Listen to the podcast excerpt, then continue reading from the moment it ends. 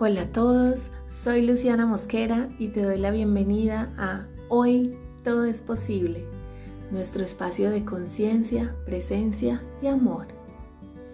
Hoy, que tenemos la fortuna de estar un día más con vida, quiero llevarlos a la calma, la gratitud y la introspección.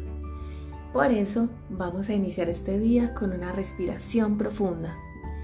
Pon ambas manos en tu corazón Inhala mientras cuento hasta tres, sostén y luego exhala sacando todo el aire por la boca.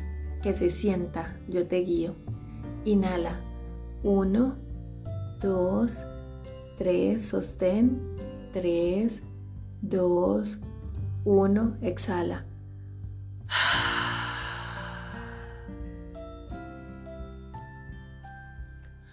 Después de esa respiración profunda que mi alma requería tanto como ustedes, les cuento que como un prisma me encuentro desde uno de mis tantos lados, uno menos agradable, pero como me dijo mi alma gemela un día, este podcast es mi alma abierta, así que decidí crear un espacio para esos días en los que me sentía no tan cool.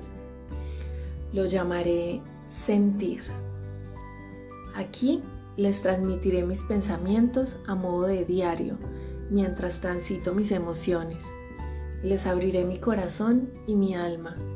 Con suerte, alguien sanará o se sentirá acompañado en el camino.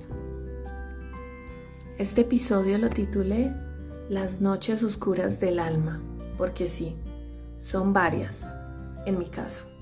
Con una no es suficiente. A veces se requiere caer hasta las profundidades para darte cuenta que algo no se siente bien, que las señales de la vida te están mostrando que no es el lugar, la manera o el camino. Ver con lágrimas en tus ojos cómo lo que no está firme se cae delante de ti para que los cimientos que resistan la avalancha puedan ser renovados. Cuestionarte sobre todo y sobre todos cómo esa sensación de estar bien y tener todo en orden se desvanece, dejándote en la más profunda oscuridad e incertidumbre. Cómo, aunque crees saber lo necesario, te das cuenta en cada paso que no sabes nada. Vuelve a ti esa sensación de bebés, como cuando están aprendiendo a caminar y dan cada paso con inseguridad sin certeza de dónde se está pisando ni cuál será el resultado. Sentir como en un parpadeo las fuerzas se abandonan y te lo cuestionas todo, no quieres nada. Te preguntas cuándo terminará y buscas formas de contrarrestarlo, de sentirte mejor, pero la vida te muestra que no puedes engañar a tu alma que aunque te distraigas de tu sentir, de aquello que tu alma siente y sabe que no funciona, cada fibra de tu cuerpo lo dice a gritos y te lo recuerda en cada respiración, en cada latido, en cada paso. No puedes negarlo, solo queda sentir. Surrender, una palabra que me encanta pero que cuesta mucho aceptar.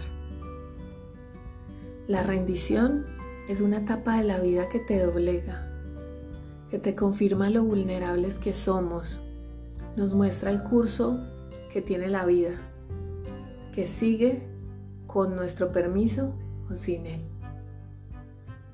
Se requiere valor para ver con amor nuestra vulnerabilidad y abrazar nuestro dolor para rendirnos y reconocer que no sabemos nada, que nos sentimos perdidos, que oramos todos los días por un faro de luz que nos dé esperanza. En estos días me he cuestionado constantemente cuál es el regalo en medio de tanta oscuridad, pero a veces la luz es tan tenue que no te deja apreciarlo. Lágrimas caen sobre mi rostro sin que pueda evitarlo, y aunque trato de contenerlas, lo he hecho por tanto tiempo que mi alma simplemente se desborda como si fuera un río fuera de su cauce. He pensado que esto pronto terminará, pero con el pasar de las horas las cosas no se sienten más fáciles, no se ven más llevaderas. Y es aquí donde toma fuerza el concepto del yin y el yang, la luz y la oscuridad, ambas energías que nos construyen. ¿A dónde se fue mi luz? Me pregunto. ¿Será que era una ilusión? ¿La soñé o nunca existió? Cuando estás tan habituada a la luz, es poco fácil lidiar con tanta oscuridad. A veces abruma y nos puede consumir. No encuentras un final y eso asusta.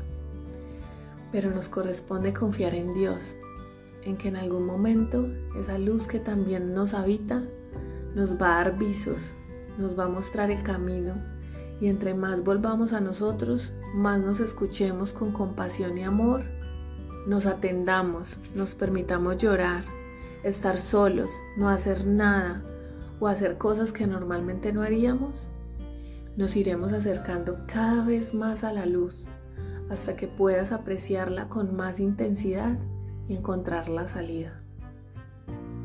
Con esto quiero decirles que somos momentos, somos humanos. La tarea es con nosotros mismos. Di lo que quieras, no lo que los demás quieran, y luego hazlo, consciente que eso que es hoy, mañana puede que no sea. Permítete sentir como una mariposa en plena metamorfosis. Deja que tu capullo se rompa, así duela el cuerpo, el alma y la mente.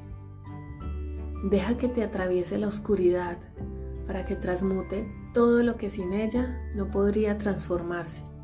Y de esta forma nazca una parte de ti más humana, más presente, más conectada con su sentir, más tú. Lo único que sé en este momento es que ya no quiero definirme, porque eso es limitarme. Soy fuerte, pero también soy vulnerable. Vivo feliz, pero también lloro. Vivo desde la luz y el amor, pero también estoy llena de una profunda oscuridad. Soy segura, pero también siento miedo. Tengo muchas capacidades, pero también dudo y también me comparo. He cultivado mi paz y la trabajo todos los días, pero también llevo caos dentro de mí. Hay lágrimas en mis ojos, aunque en mi rostro siempre veas una sonrisa. Soy inteligente, pero tampoco me las sé todas. Soy independiente, pero a veces solo quiero un abrazo y que cuiden de mí. No quiero ser perfecta ni autosuficiente. Quiero alzar mi voz y no cargar con expectativas por ello. Quiero tener la libertad de descubrirme, de ser yo en todos mis matices, lo que sea que eso signifique. Gústele a quien le guste. Si te sientes identificado, puedes seguir haciendo lo mismo y vagar sin rumbo subido a tu tren de alta velocidad o saltar del tren, parar, reflexionar, identificar dónde está tu caos, de dónde viene y empezar a poner un orden de adentro hacia afuera, porque eso que ven tus ojos es solo una proyección de todo eso que te habita. Abrazo como anclas mi fe, la escritura, el silencio, la naturaleza, la música, la presencia, disfrutar de los placeres y la vida, para que así mientras descubro la salida al laberinto en el que me encuentro, pueda salir airosa, con grandes regalos y más sabiduría que complementen esta maestría que es mi vida, porque después del caos viene un orden, el inicio de lo nuevo. Por último, les quiero compartir una parte del libro Indomable de Glennon Doyle muy apropiado para este momento. Es como si ese cuarto pequeño y oscuro hubiera sido un capullo de seda. Todo ese tiempo estuvo ahí dentro experimentando una metamorfosis completa. La aflicción es un capullo de seda del que emergemos renovadas. Un día mi madre llamó y preguntó, ¿Cómo está Liz? Medité un momento que responder. Comprendí que no podía contestar porque se había equivocado de pregunta. Le dije, mamá, creo que la cuestión no es cómo está Liz. La pregunta debería ser, ¿quién es Liz? ¿Quién será cuando emerja de esta aflicción? La aflicción nos destroza. Si te das permiso para destrozarte y luego te recompones pedazo a pedazo, despiertas un día y te das cuenta de que estás completamente recompuesta. Vuelves a estar de una pieza y eres fuerte, pero de súbito tienes una nueva forma, una nueva dimensión. El cambio que experimentan las personas que de verdad pasan un tiempo con su dolor es revolucionario. Cuando se produce esa clase de transformación, uno ya no cabe en las antiguas conversaciones, relaciones, dinámicas, pensamientos o vida. Eres como una serpiente que tratará de volver a meterse en su muda seca y muerta, o como una mariposa que intentará arrastrarse de vuelta al capullo. Miras alrededor y lo ves todo como por primera vez, con los nuevos ojos que te has ganado. No hay vuelta atrás. Tal vez lo único que haga la aflicción más llevadera sea rendirse a ella por completo. Resistir la tentación de aferrarnos a algún aspecto del yo que existía antes de que sonara el timbre. En ocasiones, para volver a vivir, debemos permitirnos morir por completo cuando la aflicción llame a la puerta, ríndete. No cabe hacer otra cosa. El paquete que te entregue será una transformación absoluta. ¿Quién es Lu? ¿Quién será cuando emerja esta aflicción? Te comparto estas preguntas si te sirven. Rindámonos y permitámonos que el paquete que nos entreguen sea una transformación absoluta. Gracias por regalarte este espacio y tener como propósito estar más presente y consciente antes de iniciar tu día. Nos vemos pronto para que despertemos juntos y sigamos creando conciencia. Te mando un abrazo grande, que tengas un día increíble y muchas gracias por coincidir.